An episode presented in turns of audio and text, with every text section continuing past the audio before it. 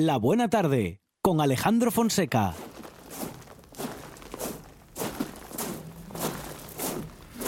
Grândola Vila Morena, terra da fraternidade. O povo é quem mais ordena dentro de ti a cidade. Dentro de ti a cidade. O povo é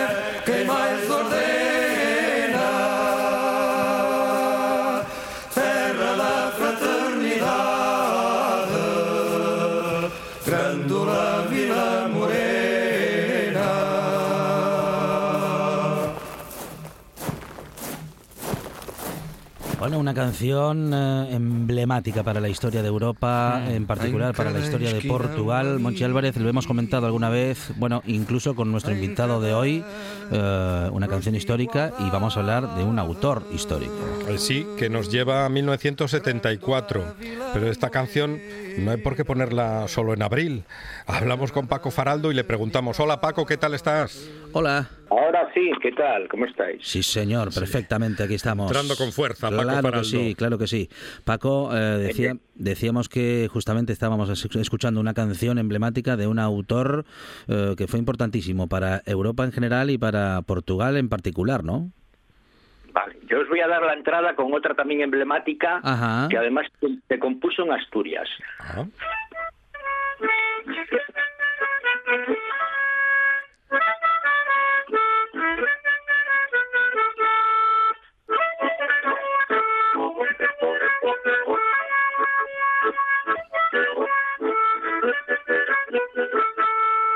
Riguroso directo. Bueno, Muy bien. Tocando la armónica, Paco Faraldo, la buena tarde. Ah, Es la primera vez que Paco Faraldo eh, toca la armónica en directo y además por teléfono, ¿eh?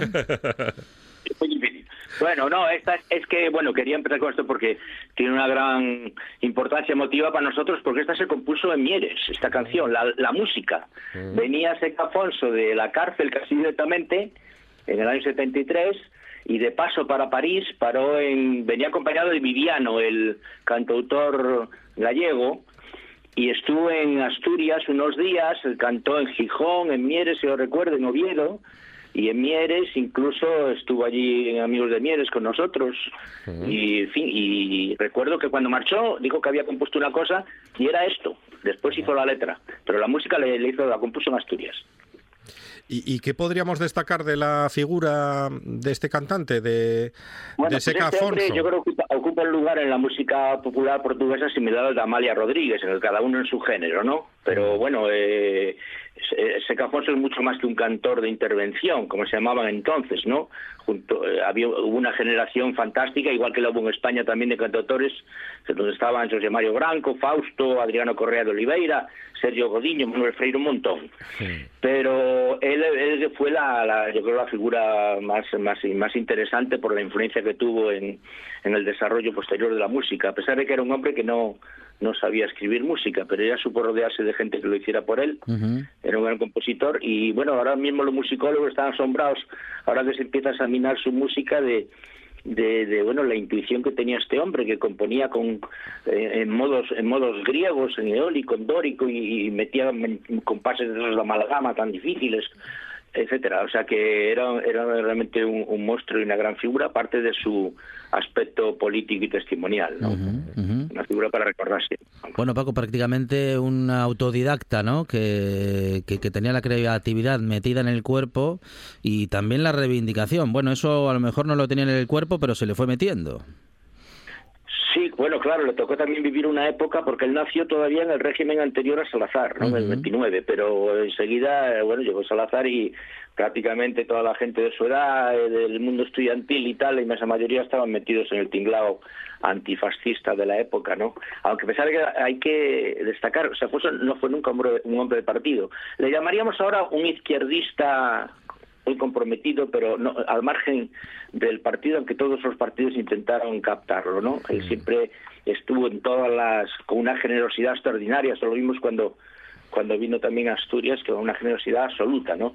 Eh, él se apuntaba a todo lo que era luchar contra contra la política de la época y así transcurrió toda su vida con grandes problemas, porque después era un hombre muy desordenado, con problemas personales de falta de organización, después se casó muy joven, se casó a los 20 años, aquello salió muy mal, tuvo que emigrar a, África, donde estaban sus padres, para ganarse la vida, lo pasó siempre bastante mal, ¿no? En una perpetuo en una perpetua precariedad económica y afectiva, ¿no? Casi toda la vida, ¿no?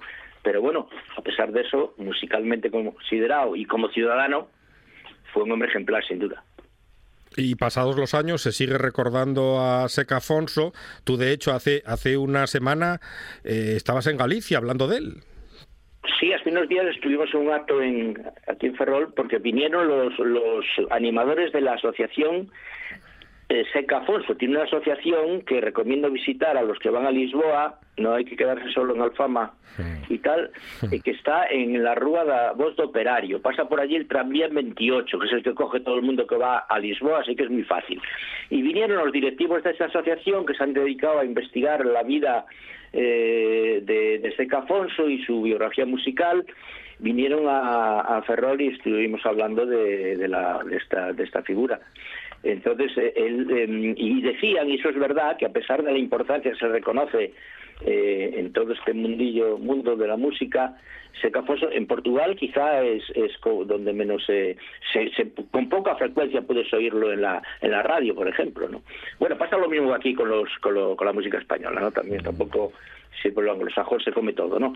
Pero vamos, lo de, lo es, es, bastante lamentable, porque mientras que es reconocido a todos los niveles, en su propio país es un poco eh, un poco dado de lado, ¿no? Quizá por su significación política, ¿no? Que todavía está muy presente.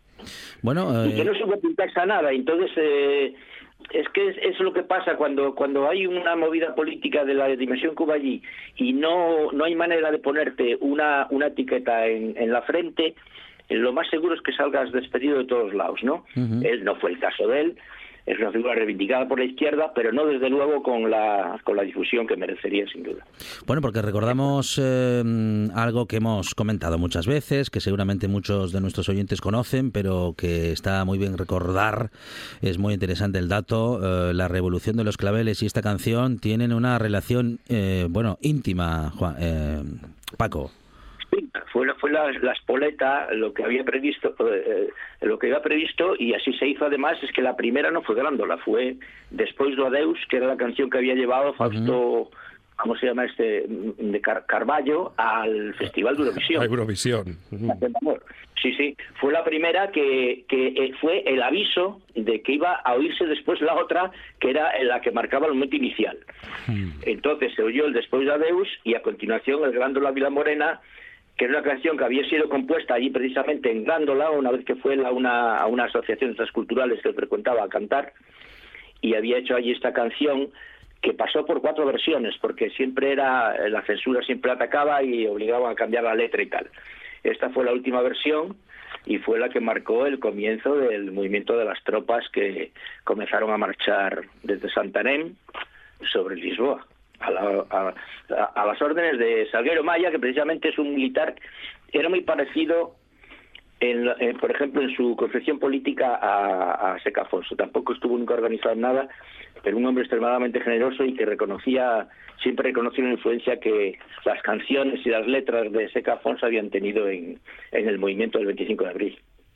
Bueno, eh, la influencia de los artistas, de la música, de la cultura, eh, bueno, en los hechos, en las cosas que pasan, algo, mm, bueno, que no siempre tenemos en cuenta, Paco, y que posiblemente, mm, bueno, no sé si antes teníamos más en cuenta o si antes había más influencia y, más conexión entre, bueno, digamos que la protesta y la canción.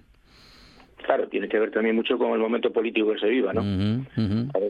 Claro, cuando se vive un movimiento de eclosión como aquel que ha dado allí o aquí mm. en mm. durante el franquismo, en la transición, pues es natural que, que las canciones deriven hacia ahí, ¿no?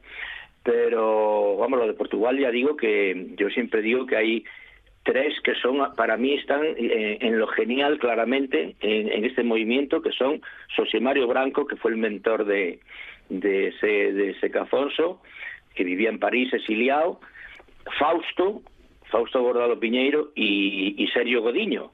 Los tres, eh, José Mario Branco murió hace dos años, el año pasado, pero Fausto y Sergio Godiño siguen en actualidad. Sergio Godiño cantó en Gijón todavía hace unos años, que lo trajimos una asociación que teníamos entonces, se llamaba Área Ibérica. Y, y, estos dos siguen todavía en activo. Adriano Correa de Oliveira, el otro, murió, murió muy joven, más joven todavía que, que Seca Afonso, pero vamos, estos cuatro son unas personas absolutamente, vamos, si, si, si estuvieran nacido en Estados Unidos, claro, se llamarían Bob Dylan, sin duda. Paco Faraldo y su nuestro recorrido de hoy con Paco Faraldo por Portugal, su historia que tanto tiene que ver también con la nuestra. Paco, muchísimas gracias. Un abrazo. gracias a vosotros. Si no nos vemos, pues eso, a comer mucho turrón y esas cosas, aunque no el tiempo para eso. Venga. Gracias. Hasta luego. Sentada que eu pago já. Do branco tinto, se o velho estica, eu fico por cá. Se tem uma pinta, dá-lhe um apito e põe no hangar. De espada a cinta, já crê que arreda quem ao mar.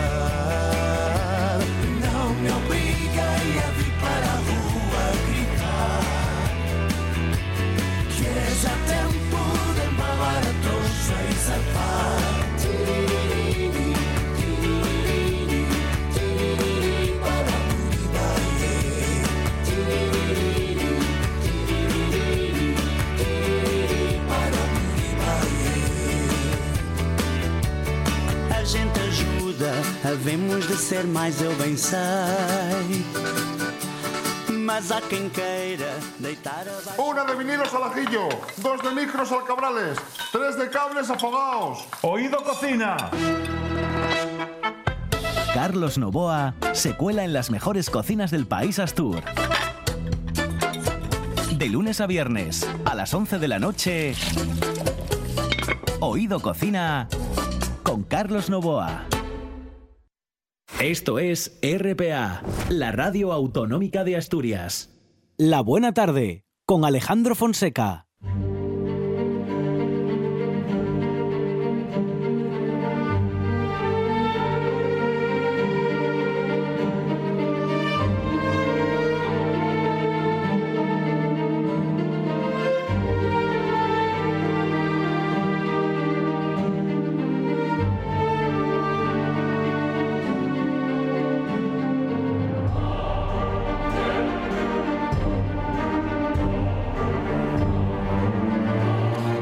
Misterio que se oculta en el arte de Asturias eh, lo descubrimos y lo conocemos cada semana gracias al conocimiento y al relato siempre interesantísimo de Carlos María de Luis. Carlos María, ¿qué tal? Buenas tardes. Hola, buenas tardes. Bueno, pues aquí estamos ¿Sí? metidos en estos berenjenales, pero que mm, eh, lo que hablábamos el otro día de, de los relieves estos de los capiteles de la Cámara Santa y todo eso, claro, eh, lamentablemente ya queda muy poco desde el siglo XII o XIII para acá de todas estas cosas, porque son unos cuantos siglos. Pero la, eh, la verdad es que todo ello nos lleva a pensar que Oviedo pudo haber sido en la Edad Media un centro importante de estudios alquímicos y lo curioso es que todo parece demostrar que sí.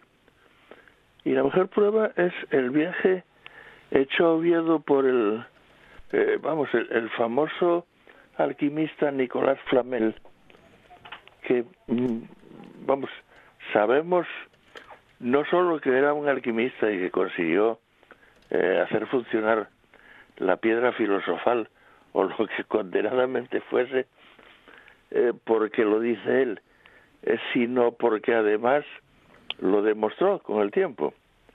Eh, lo demostró mm, eh, invirtiendo una cantidad impresionante de dinero que si no hubiera sido porque era capaz de fabricar oro, no era capaz de, utilizarlo.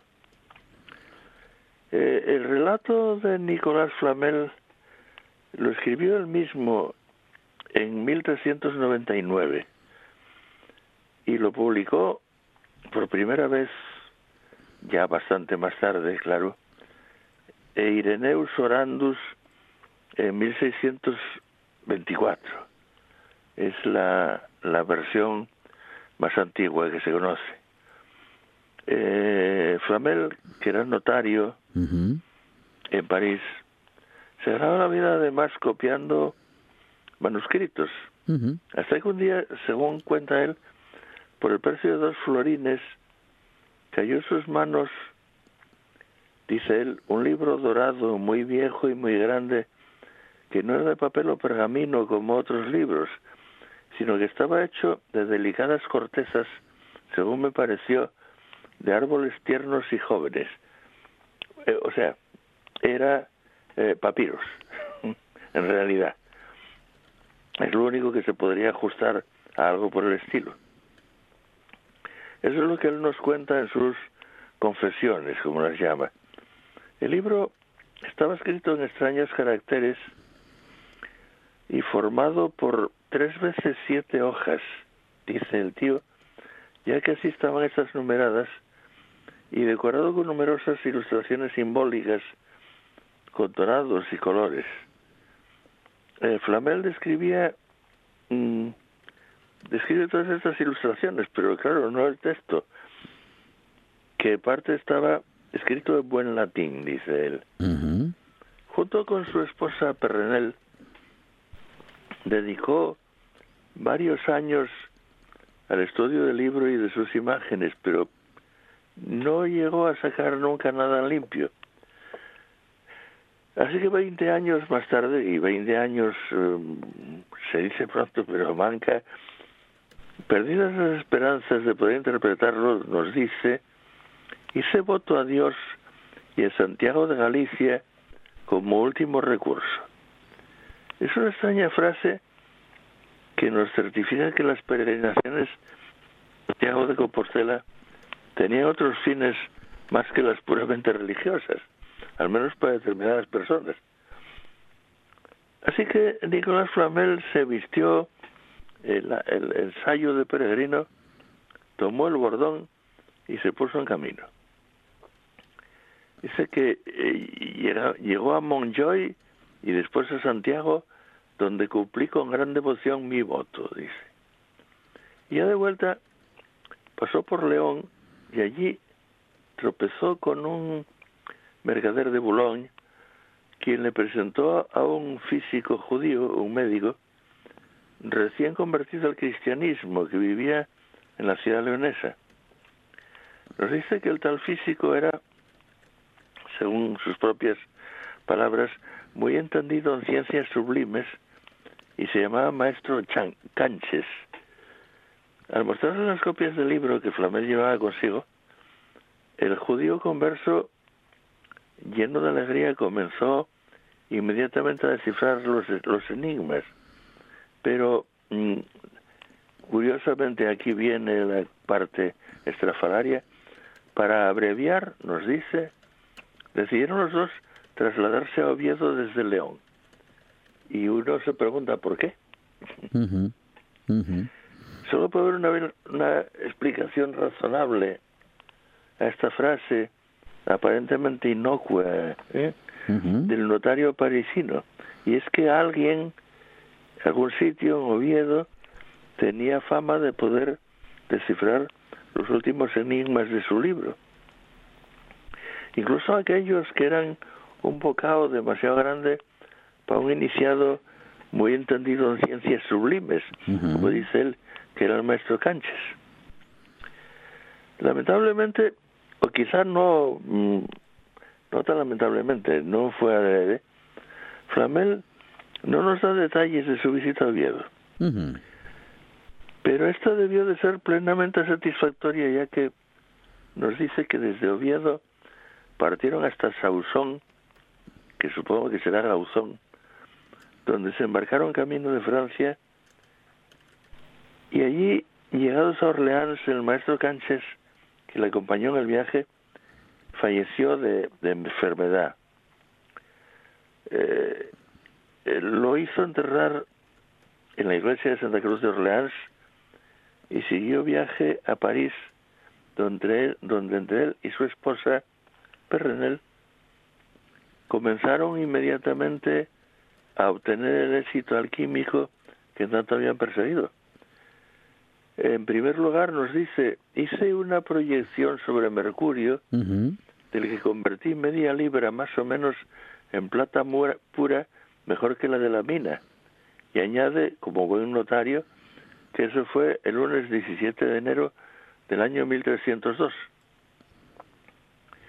Eh, la verdad es que nunca sabremos qué demonios fue lo que encontró Flamel en Oviedo que le dio la solución total de los problemas que presentaba su famoso libro. Pero lo que sí está claro es que eh, en sus memorias la clave final de la búsqueda alquímica no la halló en Compostela, como era razonable esperar, ni tampoco en León, cuya judería era una de las que más fama tenían eh, en la Edad Media española, sino precisamente en alguna parte de la ciudad de Oviedo.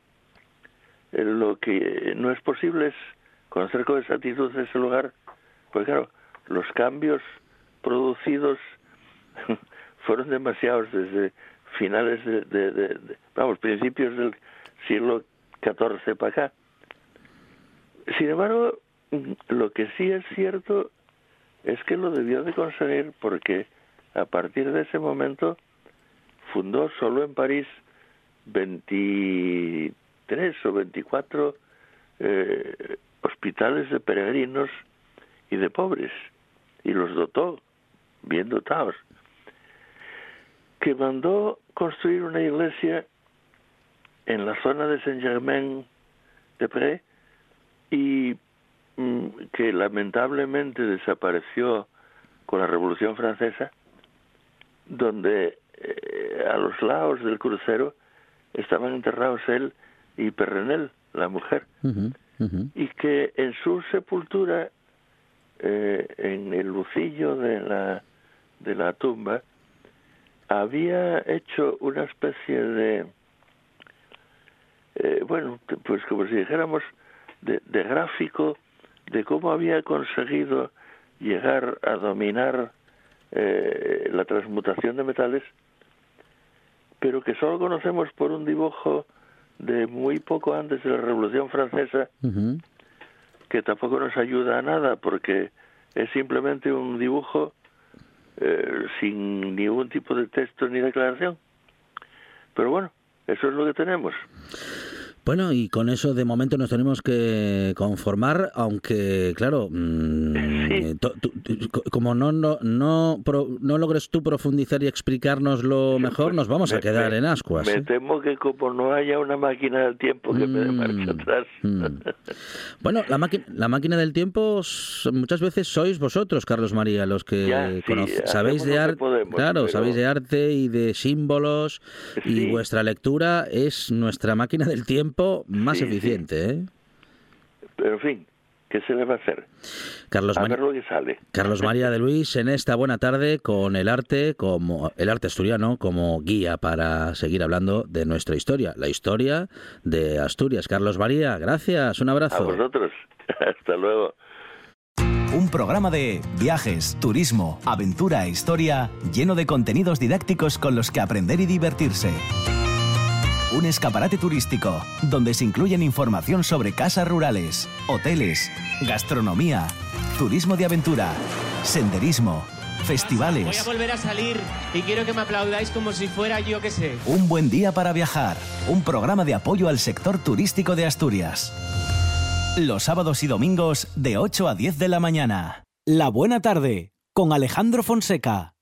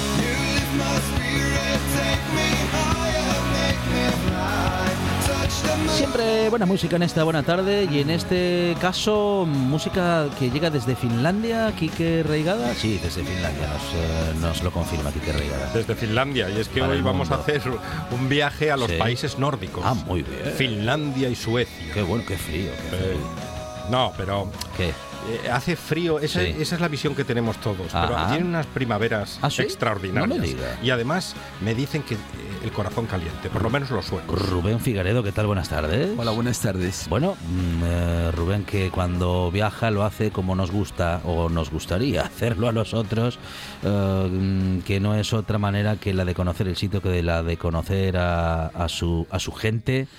Y, y, bueno, no, no pasar, vamos a decir que como, como de visita, Rubén, y conociendo únicamente lo que turísticamente está preparado para, justamente para ello, para el turista.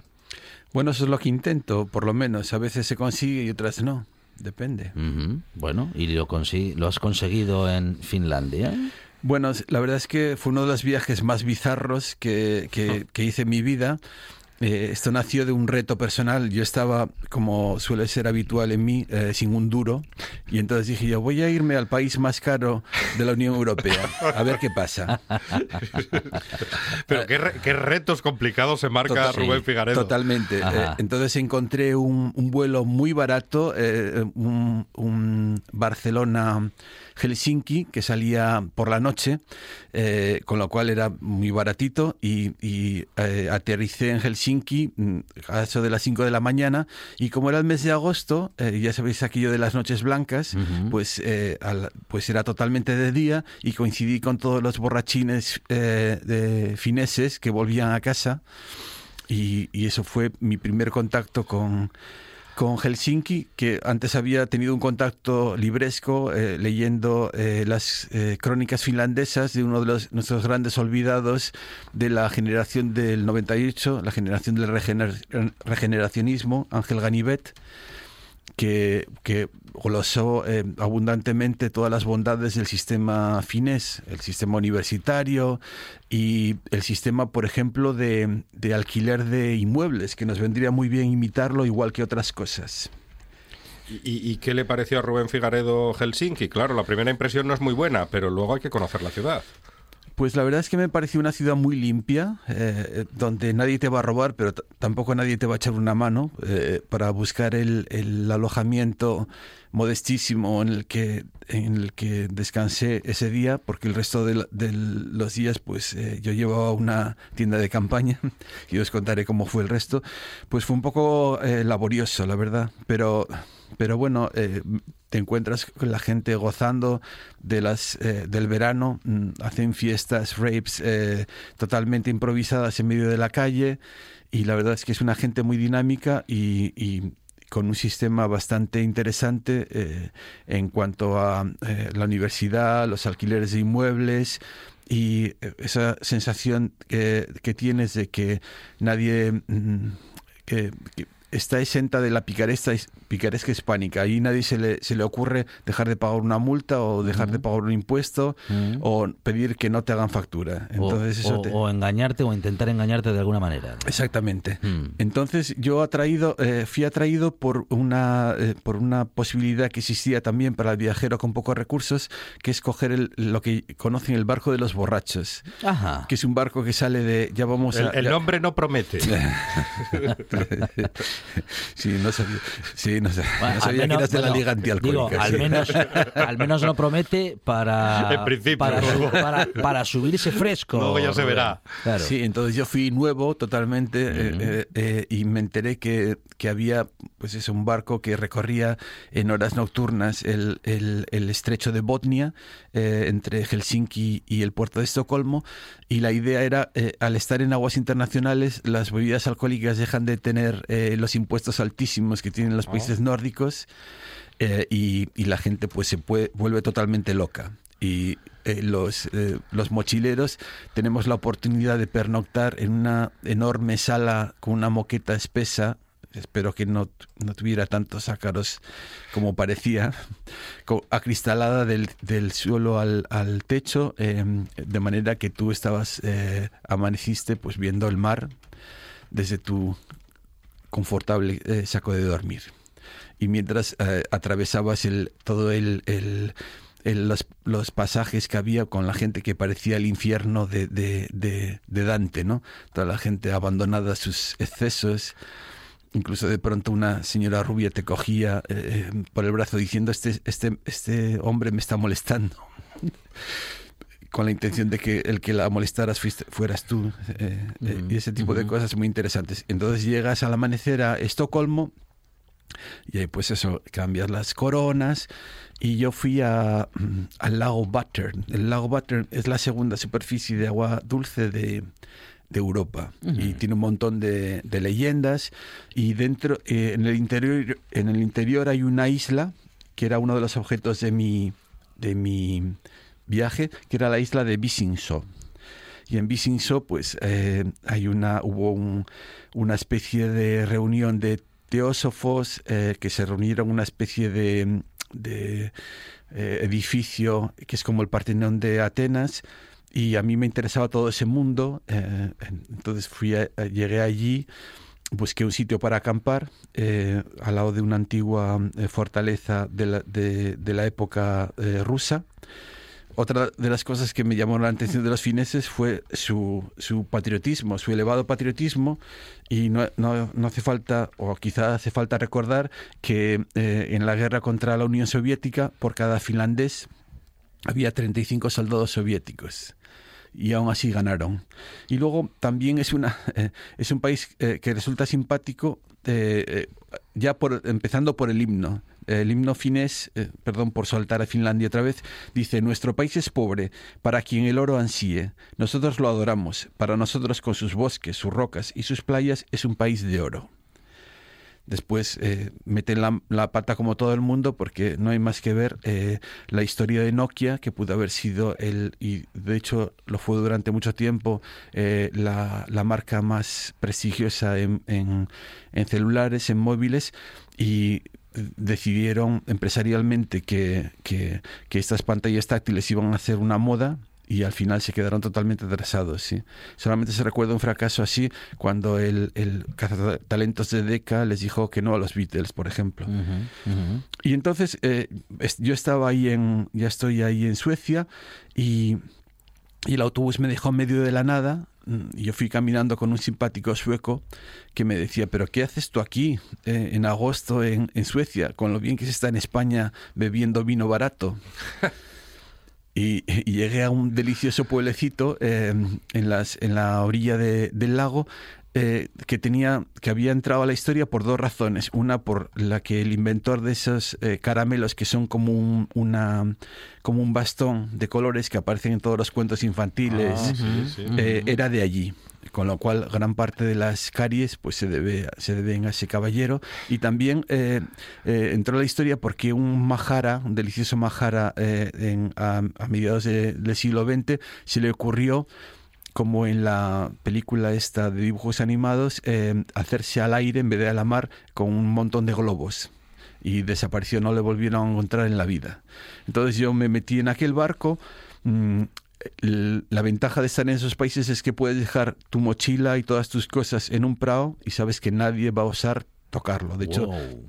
Había un sitio, una especie de centro de recepción que estaba abierto toda la noche, con servicios higiénicos, pero nada, no había pintadas, no era nada cutre, estaba todo limpio y impresionantemente e impoluto, disponible para cualquiera.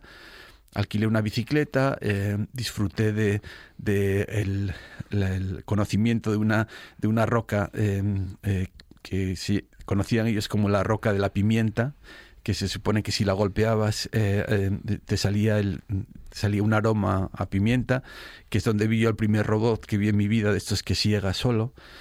Y, lo mismo, me encontré la, gente diciendo, pero ¿qué haces aquí? Como, diciendo, esto no es... Esto no es normal, esto no es normal. En agosto. Exactamente, en agosto con su bicicleta.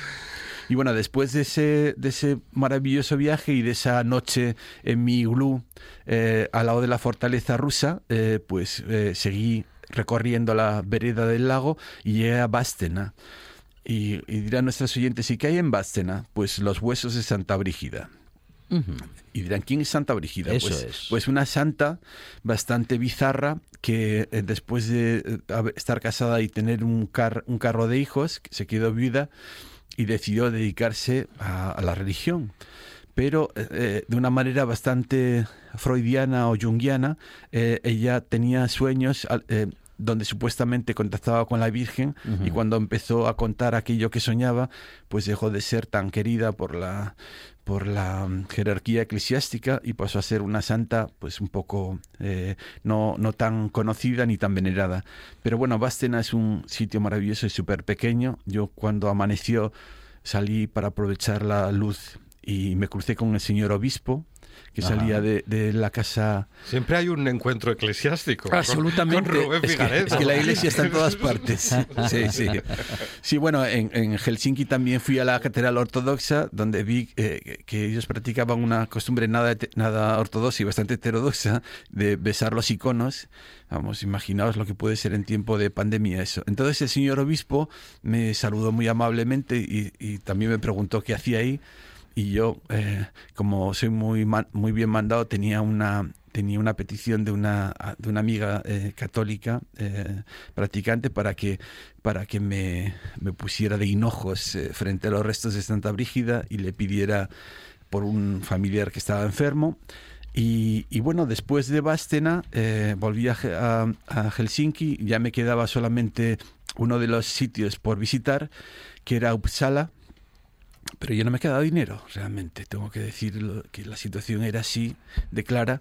Y cuando llegué a, cuando llegué a Uppsala, mi intención era ver el, el teatro eh, anatómico, que es uno de los primeros sitios junto con Padua donde se, se realizaron eh, bisecciones, uy, disecciones perdón, de cadáveres humanos, que estaba prohibido por la iglesia. Volvemos a encontrarnos con la iglesia. Pero claro, yo no tenía dinero eh, y bueno, yo llegué por la noche, tenía la dirección de un hotelito para estudiantes y jóvenes y, yo iba buscando la dirección y de pronto una maravillosa mujer sueca, que no os quiero ni decir cómo, cómo, era de hermosa, sin que yo llevara nada que me, que me identificara como español, yo llevo a mi conocida eh, bandera de Italia, que ya sabéis por qué la, la llevo en, prendida, pues para, para no ensuciar el nombre de nuestra patria por ahí. Que piense que es, que es italiana. Exactamente, sí. Y entonces eh, eh, se dirigió a mí en perfecto español y me dijo, ¿qué buscas? ¿El hotel, eh, el hotel económico, el hotel para jóvenes? Y dice, cerró hace cinco años, pero hay un hotel aquí cerca. Entonces yo fui al hotel que estaba aquí cerca y me cobraban por, por una habitación en el hueco de la escalera, pues la totalidad de lo que tenía yo en mi exigua cuenta, vamos, mm. no llega, pues quizá 300 euros o así. Entonces, ¿qué haces en Uppsala cuando ya se, se, cae la, la tarde-noche? y no sabes qué hacer con tus huesos, pues lo que hice fue coger un autobús que llevara fuera de Uppsala. Entonces me bajé, como si te bajas, yo que sé, en Somió, y, y, puse mi, mi, tienda de campaña en un espacio arbolado entre la urbanización y la carretera. Esto, era, esto era la noche del 30 al 31 de agosto. Sí, algo claramente ilegal. Sí, absolutamente ilegal. digamos, en cualquier sitio del mundo, eso no No, vamos, que no. Pues, pero bueno, no pasa nada. No, podía haber pasado algo, pero, Uh. pero no pasó nada. Ajá. Entonces lo que, lo que hice fue eh, planté mi, mi, mi modesto iglú, estaba rendido, que eso ayuda en estos casos. Y cuando estaba ya encantado porque no, no coincidía ninguna piedra ni ninguna, ningún palo con mi espalda y ya estaba dispuesto a pernoctar, escuché el ruido de un helicóptero. Ajá. Entonces me eh, salí de, saqué el hocico, el focicu eh, Mm. de, la, del- de, la, de la tienda de campaña y vi un helicóptero de la policía que estaba con una Con ya, una eh, luz. con de una esas luz exactamente Con la que Es- persiguen a. exactamente a- es el a- a estado la mafia el por la estado de noche. vigilancia Sí. entonces y dije esa yo, luz apuntaba. Es la a- primera a tienda la- de campaña que vemos en 30 años. A la cabecita de Rubén Figaredo. no, afortunadamente no, Ah. no, no me vieron. no. no, no me vieron. Ah, bueno, bueno, Porque si lo- me llegan a ver, pues Sí. eh, hubiera, si- hubiera salido en la prensa Ah, local ah. eh, eh, y, y vamos, he detenido un español eh, con aviesas intenciones en las afueras de Uppsala, ¿no? Entonces, afortunadamente no, no, no, no me detuvieron ni me, ni me pillaron y el, público dirá, oye, ¿y cómo sabes cuándo despertarte o levantarte en esa tienda de campaña? Pues en ese caso fue bastante fácil, porque a eso de las 5 de la mañana hizo mi labio inferior chof y me reventó del frío Del que frío, hacía. del sí, frío. sí, en la noche del 30-31 de agosto. Entonces yo mm, recogí la tienda de campaña eh, y cogí el primer autobús, que afortunadamente había servicio desde las 5 de la mañana, y me dirigí a completar mi, mi visita. Eh, pues estuve en el Museo del Linneo. Y como tampoco tenía dinero para el Museo del Linneo, pues eh, eh, entré con el equipo de limpieza. Ahí como nadie roba nada, nadie imagina que... mm, Que alguien se va a colar. Que alguien se va a colar y que va a robar nada. Entonces dispuse del Museo del Linneo a mi sabor eh, y a mi gusto durante el tiempo que consideré oportuno. Yo me mezclé con el equipo de limpieza que eran todo turbantes y chadores y demás. Ya no es difícil saber quién se encarga de esas labores eh, de, de menor cuantía en, en Suecia y vi el museo eh, maravilloso, os lo recomiendo a todo el mundo, pero pagar, que, que, que no siempre se tiene tanta suerte. Y después quería ver la Biblia de Uppsala, aunque cuando me enteré que la Biblia de Uppsala era una copia, pues, pues simplemente eh, dije yo, qué pena, no Ujú. pienso pagar. Claro. Entonces, Por ver una reproducción. por ver una reproducción. Además Ujú. era bastante dinero. Entonces lo que hice, no, no entré ah, caminando para atrás como el viejo chiste, pero entré Ujú. con cara de despistado Ujú, eh, ujú. y al final me ahorré un, un dinero. Sí. Eh, el dinero que había tenido que soltar para dejar mi equipaje en una, en una especie de placar que había en la estación. Eso sí, me, me, me obsequiaron con una maravillosa eh, llave de acero sueco Ajá. que todavía conservo. Ab- pero que abre alguna puerta, no. Abría, abría, Sí. Ah, abrí. abría la puerta de, De- de donde dejé el equipaje. Ah, muy bien, muy Pero el- la cuantía que me pidieron por, por Uh. usar de ese, ese servicio Sí. eh, básico para un mochilero como yo, Ujú, era, ujú. yo era en aquel momento. Ojo, que la gente no piense que a mí también me gusta ir a hoteles de cinco estrellas Sí, sí. y ya he ido más de una vez. Pero esa sensación de, de, de- de aventura es- solamente se consigue. De hecho, si a mí me preguntaran cuáles fueron mis viajes eh, favoritos, yo diría sin dudar en los que llevé menos dinero y, y la aventura fue mayor. Entonces vi la Biblia de Uppsala y eh, eh, departí con los jóvenes eh, resacosos que había ahí, porque evidentemente la, la afición por el alcohol eh, de los países nórdicos no es ningún mito, es absolutamente cierta. Y bueno, ya eh, clausurado ese, ese viaje maravilloso, pues me dirigí otra vez a- al, al barco de los borrachos y volví a Helsinki. Después en Helsinki eh, empalmé con, otra, con otro viaje, Ujú. que eso ya sería cuestión de otra entrega, Ajá. cuando estuve en, en las repúblicas bálticas, en, en Estonia, Letonia y Lituania.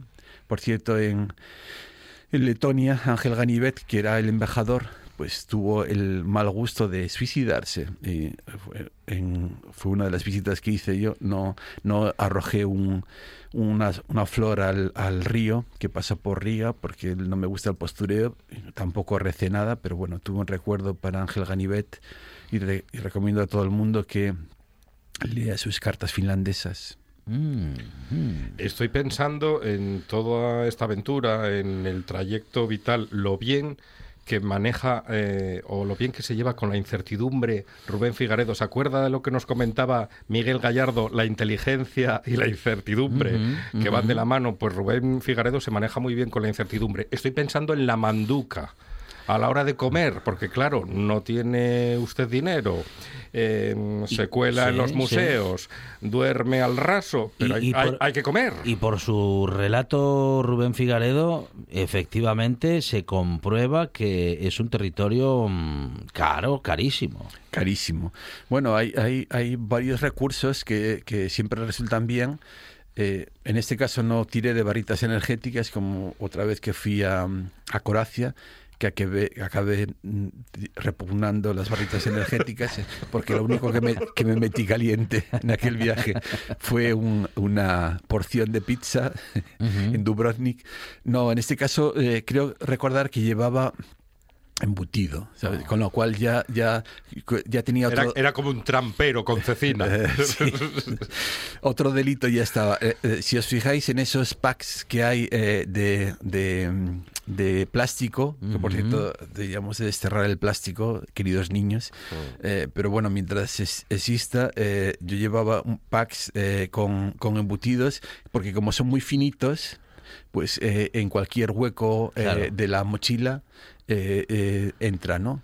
Después, bueno, eh, yo qué sé, hay, hay, muchas maneras de alimentarse de frutos secos, por ejemplo, que son muy energéticos. Tienes hambre y, y, y, comes nueces y después también mirar qué es lo barato que, que hay en cada lugar, que siempre hay alguna especialidad barata, generalmente servida en plena calle, y orar para que no te suponga ningún desarreglo intestinal y y arriba. Bueno, Los suecos son amantes del café, ¿los finlandeses también?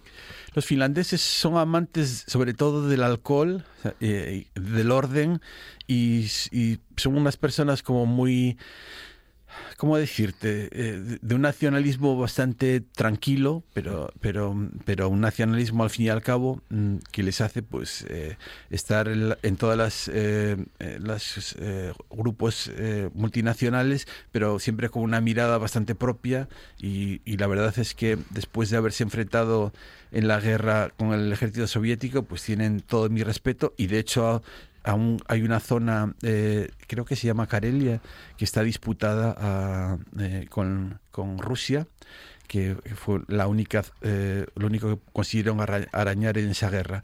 Había que, habría querido también coger un tren, porque en los viajes siempre hay que hablar de los logros, pero también conviene hablar de las cosas que no salieron. Existía la posibilidad de coger un tren nocturno desde Helsinki hasta San Petersburgo, pero que además como es de noche, pues te ahorras dos noches de hotel, que eso siempre conviene. Bueno, también conviene eh, llevarse algún, algún tipo de, de, de píldora de las que normalmente la gente usa en su vida diaria cuando no es capaz de dormir, eh, porque en un momento dado si estás rendido eh, y tienes que pernotar en un sitio mm, infame, pues te ayuda, ¿no? Pero la, necesidad de, un vis, de un visado especial, pues me, me hizo que tuviera que desistir de, ese, de esa ruta alternativa ¿no? que tenía. Se hace muy difícil eh, viajar con, con, poco dinero eh, o si se está convencido de ello, se soportan las frustraciones. Pues eh, yo creo que, el, que el, miedo es el peor enemigo, no solamente del viajero, sino del ciudadano y del ser humano en general, ¿no? Porque dicen que el miedo es libre, pero es libre porque se alimenta de la libertad que nos roba, ¿no? Por nuestros miedos. Y lo único que hay que tener es eh, ganas de conocer, ganas de que te sucedan cosas que puedas contar y que hagan que realmente tu vida merezca la pena y que no sea parecida a la de un cordero eh, o a la de un, una especie avícola que, que, simplemente pone huevos eh, porque piensa que es de día, ¿no? Y los pone constantemente. Y eh, es un poco esa sensación que uno tiene de que hay que escoger entre libertad o seguridad. ¿no? Y normalmente quien, quien ambiciona las dos cosas se queda sin ninguna. ¿no? Yo prefiero la libertad a la seguridad. Pero hay que elegir entonces. Sí. Ah, sí. Sí, sí, yo creo que sí. Aunque bueno, puedes tener remansos de seguridad y remansos de libertad, pero claro, un remanso, un, reservorio de algo no es lo mismo que, que un, una vida un, sistema operativo Mm. que yo digo a mis alumnos, yo siempre les, les informo de la necesidad de la filosofía, no por una cuestión de quedar bien y de postureo, sino porque todo mecanismo, incluso el, el ser humano, necesita un sistema operativo, ¿no? Para no, eh, no obrar simplemente de una manera instintiva, ¿no? Luego no hay un destino.